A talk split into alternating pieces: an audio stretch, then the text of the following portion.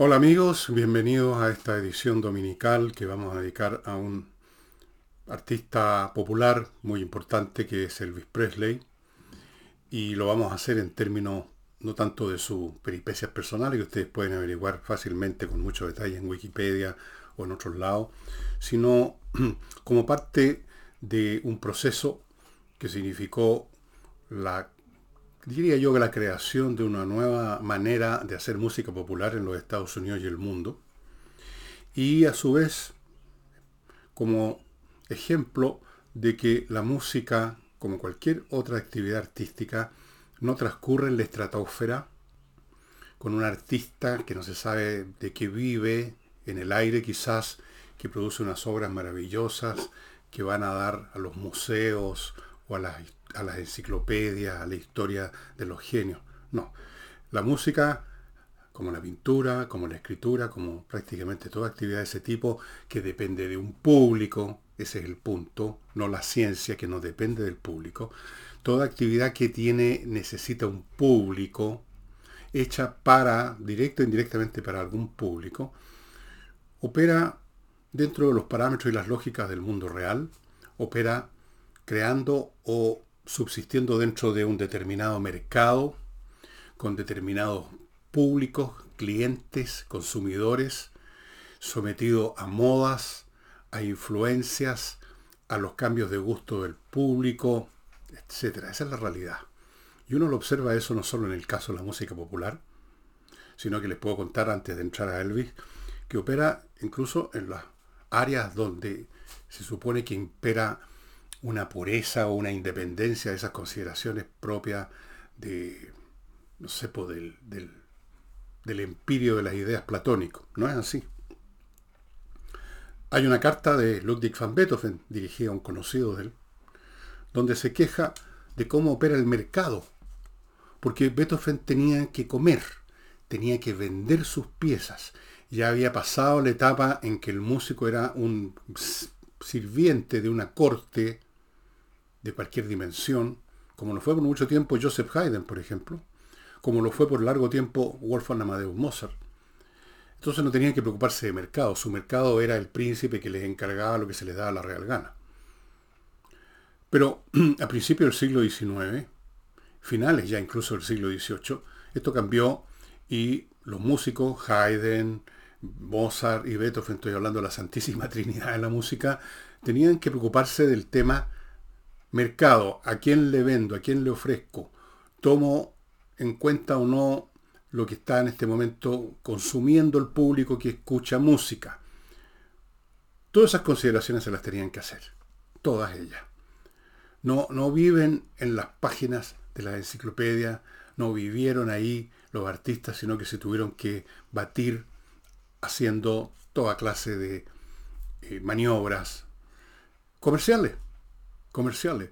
Fíjense ustedes que el gran, la gran fuente de ingreso de Beethoven, de, no sé si de Haydn la gran fuente, pero una importante fuente de ingreso de Haydn, y de todos los músicos era, finales del siglo XVIII y ya entrado el siglo XIX, la adaptación de su propia música o de la música de otros compositores para formatos más reducidos que pudieran ser vendidos como partituras un gran negocio la venta de partitura en esa época, al público de la mediana y pequeña burguesía que tenía intereses musicales, que tenía un piano, el piano empezó a convertirse en un, en un artículo que estaba en todas o en muchas casas de clase media, yo clase a ver eso en Chile incluso.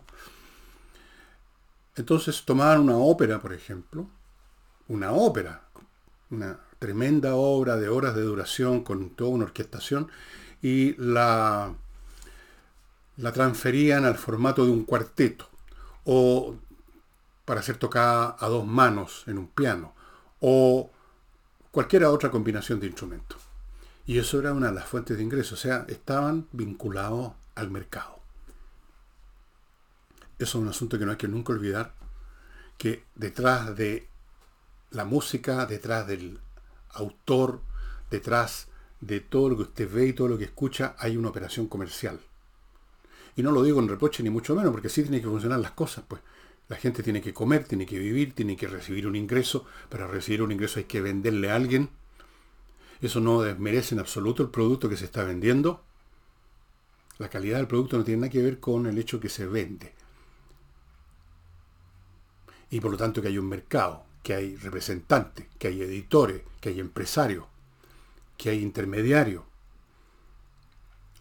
Si uno lee los detalles de la vida de Haydn, por ejemplo, que yo conozco bastante bien, gran parte de su, de su tiempo de repente se gastaba en temas comerciales, eh, qué casas de estas que editaban partitura le entrego la último cuarteto para que lo publique, luego cómo hacemos para combatir la piratería que era tremenda, cosas como esa. Bueno, dicho esto, vamos ahora al Elvis Presley porque él tiene mucho que ver con esto. Él fue un hombre que no solo estuvo inserto en un mercado y tuvo que seguir las reglas de ese mercado y vivir en medio de ese mercado, sino que lo cambió. Pero cambió el mercado.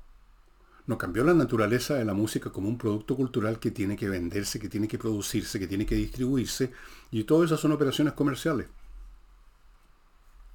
Bueno, vamos a Elvis Presley, un personaje icónico en muchos sentidos. Vamos a, algunos elementos nomás de su vida. Yo insisto que yo en estos programas no me meto en los detalles de las biografías porque eso los pueden ver ustedes en cualquier parte. Yo trato de ir a otros temas, trato de ubicar al personaje en un contexto un poco más amplio, o en fin. Y Elvis Presley nació en una ciudad de Mississippi, o sea, el sur de Estados Unidos, esto es muy importante, en 1935. Y murió en otra localidad, en otro estado del sur, Tennessee, en 1977, como ustedes saben, o sea, a los 42 años, un poco antes de cumplirlos, creo. Fue el rey del rock and roll. Aquí decíamos en Chile rock and roll, y es rock and roll, agitación y rodar, algo así. Es difícil traducir a veces al castellano en forma precisa estos, estos lenguajes que son además, eh, que no son de diccionario, que son de jergas. Bueno, el hombre fue muy importante que naciera en el sur, porque en el sur era donde predominaba, donde estaba presente, por lo menos en un grado importante, la música afro-norteamericana, y eso fue fundamental para la, para la formación musical de, este chico. Eh, nació, como digo, en Tennessee, en, Mississippi. a los 13 años su familia se mudó a Memphis, siempre en el sur de Estados Unidos. Su papá era un personaje, digamos, bastante um, loser, dirían los norteamericanos, ¿no? un hombre que no tenía trabajo fijo, que se las arreglaba con peguitas, con pitutos por aquí por allá. Eh, la madre, bueno, era, era, la jefa de familia realmente, la que tenía ingresos más estables. Eh, en cuanto al origen étnico del Elvis Presley, están todas las naciones del mundo ahí. Eh, por parte padre y madre tiene, por así decirlo, herencia irlandesa, escocesa, alemana, franco-normanda, de todo. Pero eso no tiene mucha importancia en la vida de las personas, salvo que a usted le toque nacer dentro de un grupo étnico que tiene eh, una tremenda eh, cohesión cultural y la, y la cultivan y la mantienen. Y entonces, claro, ahí sí que hace diferencia ser o no ser de esa etnia. Pero en el caso de Elvis Presley, cero. Lo importante fue sí que vivió en medio de la cultura musical de la etnia afro-norteamericana. Escuchaba radio. Las radios negras. En Estados Unidos existían en ese tiempo, no sé cómo estará la cosa ahora, radios de propiedad de negro, que transmitían música negra y cuyo auditorio era negro. No había contacto entre esa subcultura negra afro-norteamericana, diríamos ahora, y la cultura blanca. Eran mundos aparte. Salvo por la conexión del jazz. Era el único puente entre estos dos mundos. El resto, la música religiosa negra, como es eh, el gospel, por ejemplo, y otras expresiones, el, el, espiritual, el chaut, etc., eso salvo algún blanco que fuera por curiosidad una iglesia negra, no, no, tenía presencia en el circuito de la idea de los contenidos culturales en el mundo blanco. Este chico, como escolar, no tenía nada de especial. Era un chico muy promedio, intelectualmente hablando, por lo menos colegialmente hablando.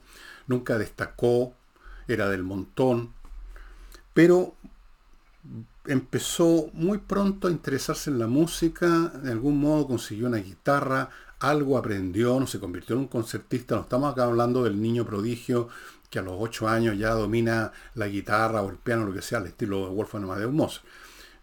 Era un poco como muchos cabros que agarran un instrumento y les gusta y algo, algo avanzan, pero no llegan a, a, desarrollar una, una, habilidad absoluta con la guitarra, sino que les gustaba rayar un poco. Eh, pero lo descubrieron como posible, que tenía buena voz, pues, para algunos, para otros no. Estaba muy influido por lo que escuchaba de esta cultura negra. Y la entonación musical de los negros y de las negras, hasta el día de hoy, la manera como frasean la música, los tonos que sacan, la manera como pronuncian las palabras, muy distinta al mundo blanco. Usted puede reconocer de inmediato salvo que no tenga oído, pero si uno tiene un poquito de oído, le ponen a una cantante, no le dicen quién es y usted sabe el tiro si es de color o no, por la manera de entonar, de incluso de hablar. El inglés hablado por los negros norteamericanos es muy distinto en entonación, en sonido, al de un blanco de Nueva York, por ejemplo.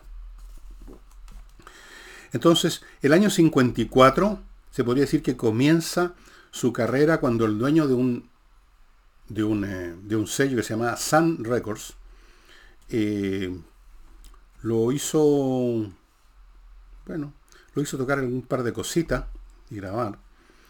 Eh, pronto lo descubre la RCA Records y ya el año 56, o sea, estamos hablando de un chico de 19 años, 21 años, perdón, se manda su primer gran éxito con un tema que usted, si es de alguno de los muchos seguidores de la tribu Elvis Presley lo debe conocer, se llama Heartbreak Hotel, el hotel que rompe el corazón o algo así, 1956, un exitazo. ¿Cuál fue el exitazo? ¿Por qué fue un exitazo? Se los voy a contar después de referirme a mi primer bloque comercial, amigos, que lo inicio con Fractal Logistic. Si usted tiene una empresa que tiene que todo el tiempo estar eh, recibiendo containers con mercadería o con lo que sea. Y sabe lo que significa el sacarlos del barco, los, los, temas administrativos que vienen tan asociados a eso, después el almacenaje de todo eso.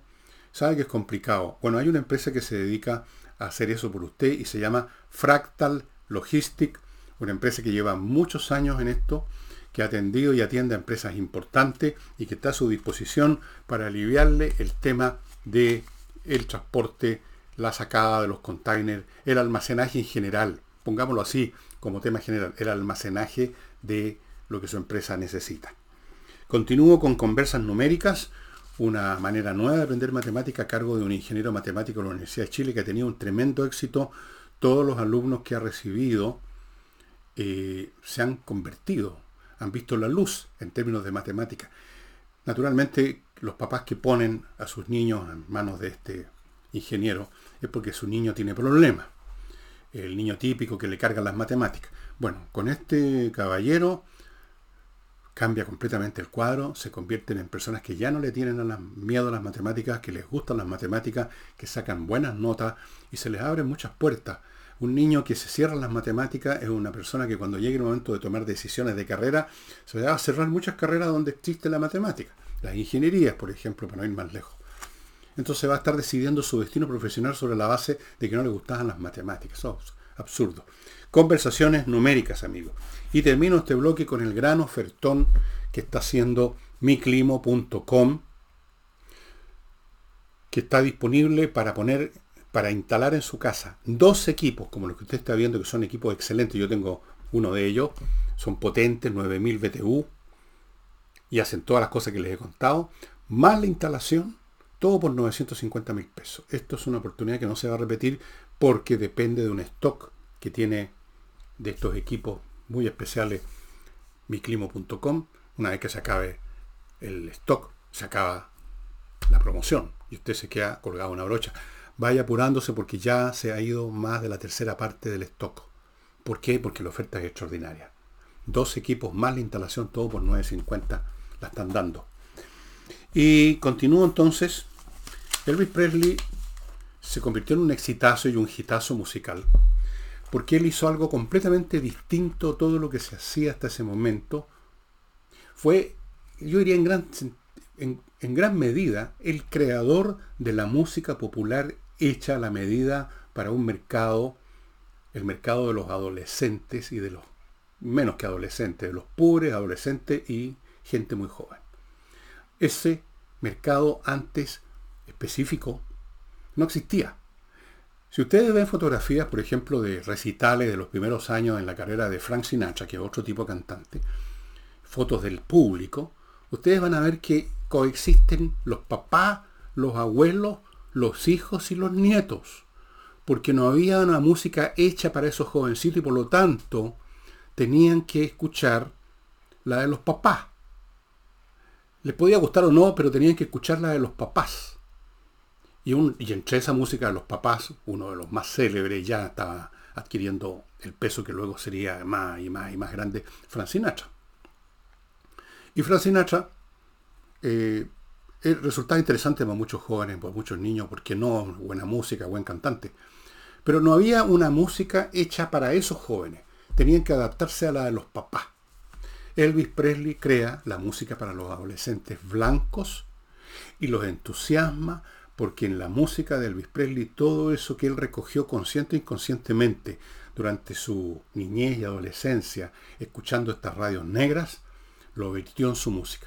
La manera como se movía en el escenario, movimientos bastante lúbricos, eróticos, las entonaciones en la, en la voz de, de Elvis Presley, todo eso no se parece en absoluto a la entonación, al estilo, a la manera de, estar en el escenario de Frank Sinatra o de alguno de los otros cantantes de esa época.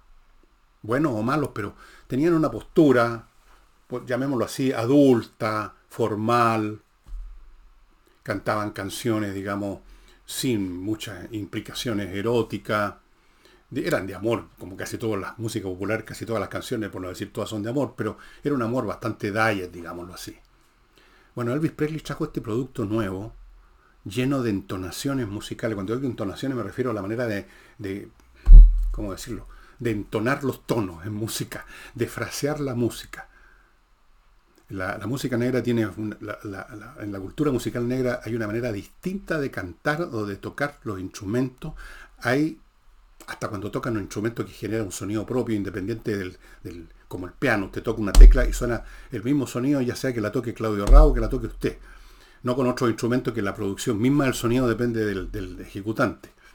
Pero aún en eso, por los fraseos, por la manera de usar eh, los recursos, lo que se llaman los dispositivos musicales del piano, usted reconoce al tiro un músico de color, al tiro. Bueno, llega hasta Elvis Presley y empieza a cantar y menearse en el escenario y cantar cosas con implicaciones amorosas, como esto de Heartbreak Hotel, el hotel, porque no estamos hablando de un monasterio, un hotel que rompe el corazón, no es un hotel común y corriente, creo yo, ¿no? Bueno, habían estas cosas, se volvieron locos.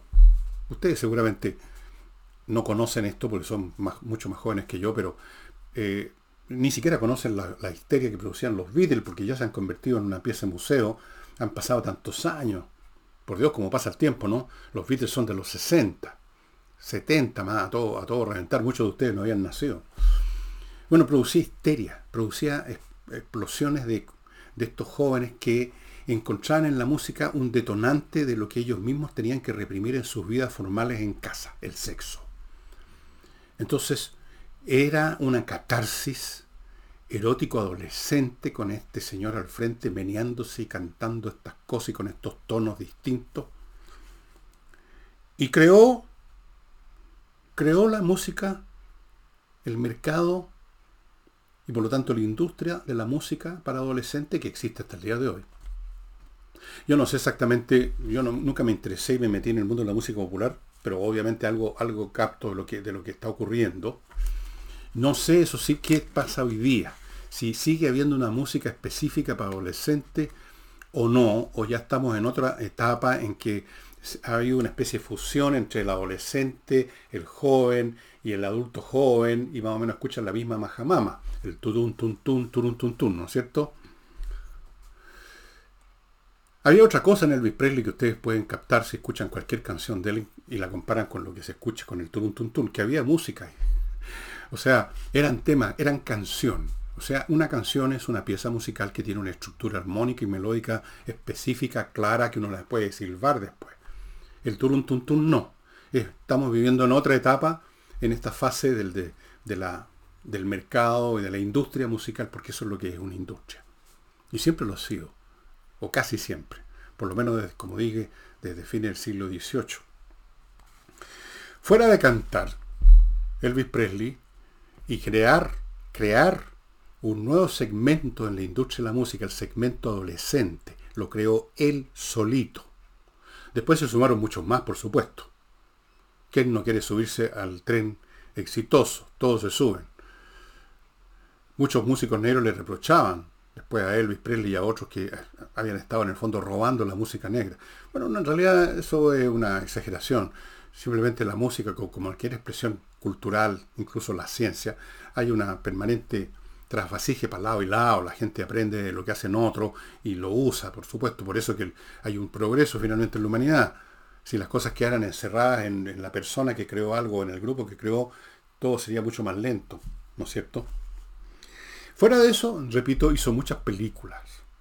Fue partícipe de muchas películas que estuvieron de moda, yo las recuerdo, las vi en algunas en los rotativos de Santiago, las películas de playa, las beach movies. Beach movies eran películas que transcurrían en una playa. Entonces, los actores, los protagonistas eran pura gente muy joven. Estas eran películas hechas para este mercado que estaba apareciendo, el de estos jovencitos que ya tenían plata para ir al teatro. O sea, eran, eran una, una clientela potencial. Entonces, en estas películas de playa siempre lo mismo, están en una playa, están en un lugar donde hay mar, donde hay arena, donde hacen fogatas en la noche y hay algunas intrigas amorosas, las tonteras de siempre, por supuesto. Y en estas películas siempre hay música, siempre hay alguien que de repente como el aire saca una guitarra y empieza a cantar algo y ahí estaba Elvis Presley cantando y actuando. Actuó. Yo no sé si era bueno o mal actor, no recuerdo, pero no necesitaba ser buen actor, no necesitaba otra cosa que ser Elvis Presley. Finalmente de eso se trataba. Elvis Presley con otro nombre era Elvis Presley. Hizo muchas. Una de las primeras, que creo que es del mismo año 56, se llamaba Love Me Tender. Ámame tiernamente. Ya ven ustedes, el tema amoroso tenía que estar. Casi, casi, casi me acuerdo de la, de la canción, que era muy melodiosa. Nada que ver con el turun de hoy día, por supuesto, repito. Al lado de la música hoy día, la de Elvis Presley parece propia, digna de Mozart, digamos. El hombre, muy rápidamente, ustedes ven, ya con el primer hit, se convirtió en un ícono, en un ídolo total por el cine, por sus canciones, por sus meneos, por todo. Y el año 73, esto llegó ya a la culminación, el año 73 hubo un concierto que él ofreció en Hawái y que se tituló Aloha from Hawaii, o sea, hola desde Hawái. Fue televisado mundialmente porque ya habían satélites de comunicaciones y tuvo una audiencia de 1.500 millones de personas. No me acuerdo cuánta gente vivía en el mundo, no los 7.000 de ahora, el año 50 y 73, pero deben haber sido unos 5.000 millones, por lo menos, o 4.000 y tanto. O sea, una tercera parte de la población, por lo menos, del planeta, se mamó este espectáculo. El hombre fue premiado, estuvo nominado numerosísimas veces al premio Grammy, que es el, más importante premio musical, lo ganó tres veces. Em, y fue, como les digo, el creador solito del mercado musical de los adolescentes, al cual después se sumaron, qué sé yo, ustedes recordarán los nombres, Polanca, eh, no sé, había montones. Y me acuerdo de Polanca porque alguna vez estuvo en Chile y ahí pasó una cosa muy curiosa. A mí no me interesaba Polanca y tampoco me interesó nunca Elvis Presley. No porque encuentre que era malo, sino que no, me interesaba otra música ya entonces. Pero sí por lo que escuché en alguna película, por lo que escuchaba al pasar por una radio. A mi hermano le gustaba ese tipo de música. Eh, me daba cuenta que era melodioso. Elvis Presley cantaba canciones que tenían una melodía, tenían un sentido. O sea, eso. Eh, antes de continuar amigos con Elvis, permítanme recordarles Oxinova, este sobre con un polvito que se convierte al mezclarse con agua por un rato en una colonia de bacterias aeróbicas que se encargan de matar a las bacterias anaeróbicas, que son las que producen la descomposición de la materia orgánica y por lo tanto los malos olores que nacen de la descomposición. O sea, estas bacterias aeróbicas van a la raíz del problema. No tapan el olor con otro olor o no limpian una cañería, pero después se junta otra materia orgánica y vuelve a aparecer el problema de nuevo. Se quedan ahí, se desarrollan como una gran familia de bacterias y operan durante meses liquidando toda posibilidad de mal olor. Es lo mejor que hay. Fue un tremendo éxito en Estados Unidos. Esto fue inventado ahora unos 10 o 15 años y ha sido un tremendo éxito acá en Chile. Yo les recomiendo que lo usen. Nosotros lo usamos acá en la casa. Fantástico. Continúo con la revista Mundo Bursátil que les insta a que se hagan suscriptores. Suscríbanse. Si usted invierte en la bolsa, aunque sea una vez a las 500, usted esa vez a las 500 y quizás con mayor razón va a querer hacer justo esas pocas veces que invierte una buena inversión. Lo cual significa, en primer lugar, evadir las malas. Y ahí está el tema de la información que le suministra Mundo Bursátil. Es una revista donde trabajan profesionales que están hace años siguiéndole, tomándole el pulso al mercado chileno de, de accionarios, a la bolsa. Se lo saben al revés y al derecho. Fuera de eso, trabajan en cooperación con una corredora de bolsa que les da más información. Por lo tanto, si la revista le dice, mire, en esta acción mejor no, esta sí, haga caso, va a tener muchas más posibilidades que le vaya bien. Suscríbase a Mundo Bursátil. Elvis Presley entonces es más que un cantor popular importante como fueron pues los Beatles, como han sido otros grupos, como, bueno, este era un individuo, pero digamos otros, eh, los Rolling Stones y qué sé yo, cuántos, cuántos, y cuántos cantantes más han existido. Eh, después aparecieron otras variantes de esta música popular hecha pensando en los jóvenes, apareció el soul, apareció, qué sé yo, el, ¿cómo se llaman? El twist y otras cuestiones. Todas derivan en un grado mayor o menor de lo que aprendió de los negros Elvis Presley. Todas. El Saul, claramente. El Saul es claramente. De hecho, la mayor parte, entiendo, de los conjuntos Saul más conocidos, más prestigiosos, más exitosos, cuando el Saul estaba de moda, ahora ya entiendo que ya no existe, eran negros.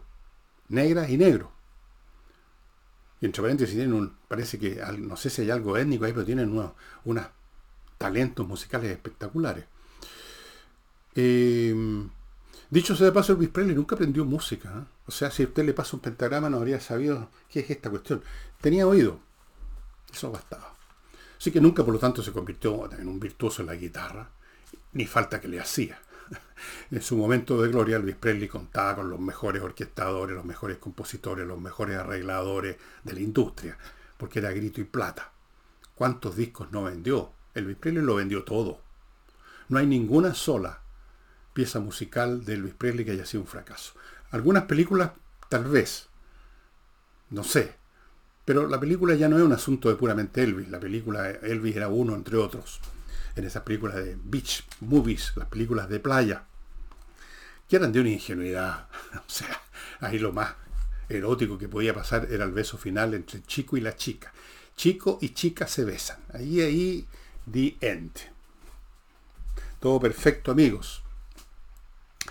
Bueno, em, ignoro cuál es el papel que cumple ahora, si es que cumple alguno Elvis Presley, si se le escucha. Supongo que sí, la gente de mi edad o un poco más joven que creció escuchando a Elvis Presley. O sea, yo me consta, sé que hay verdaderos feligreses de Elvis Presley, gente que coleccionista los discos de Elvis Presley, eh, que se conocen al dedillo la vida de Elvis Presley, que ustedes la pueden ver en Wikipedia, yo no, no, la quise tocar porque son muchos detalles, no tiene sentido que yo le diga que en tal año hizo tal película, que en tal otro, otro tema, no. Lo que yo les quería era poner en el contexto de cómo este hombre fue mucho más que simplemente un artista exitoso, sino que fue un creador, no porque él lo buscara, ¿no? él no fue consciente, él simplemente hizo lo que tenía que hacer, por así decirlo. En ese sentido podríamos decir que era genio el Presley. Podríamos decir porque genera algo nuevo, porque debe hacerlo. Esa es una marca. Si hay algo en él que lo tiene que hacer y lo hizo y cambió la escena musical norteamericana enormemente. Ahora, ¿Es escuchado por los adolescentes y jóvenes de ahora? Yo creo que no.